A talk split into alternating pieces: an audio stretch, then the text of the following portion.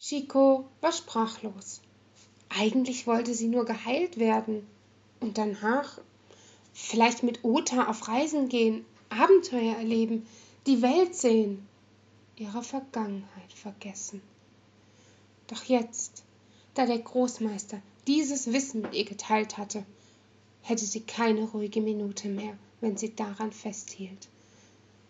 Zu mehr als einem Nicken war sie nicht imstande. Ota, der sich bereits an seine Kumpanin gewöhnt hatte, marschierte grimmig zur Tür hinaus.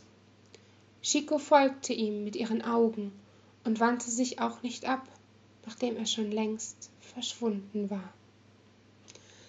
Thealor wollte schon wieder zu einem neuen Redeschwall ansetzen, da stoppte ihn Klerus.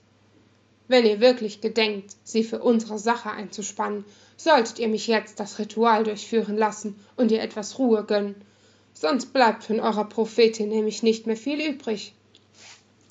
Etwas verblüfft stimmte der Großmeister zu und verabschiedete sich mit dem Versprechen, die Prüfung vorbereiten zu lassen. Klerus murmelte einige Worte der Macht.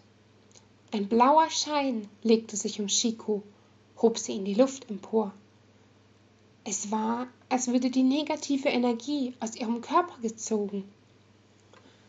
Eure Beschwerden sollten euch nun im Alltag nicht mehr einschränken, vorausgesetzt ihr achtet auf euch.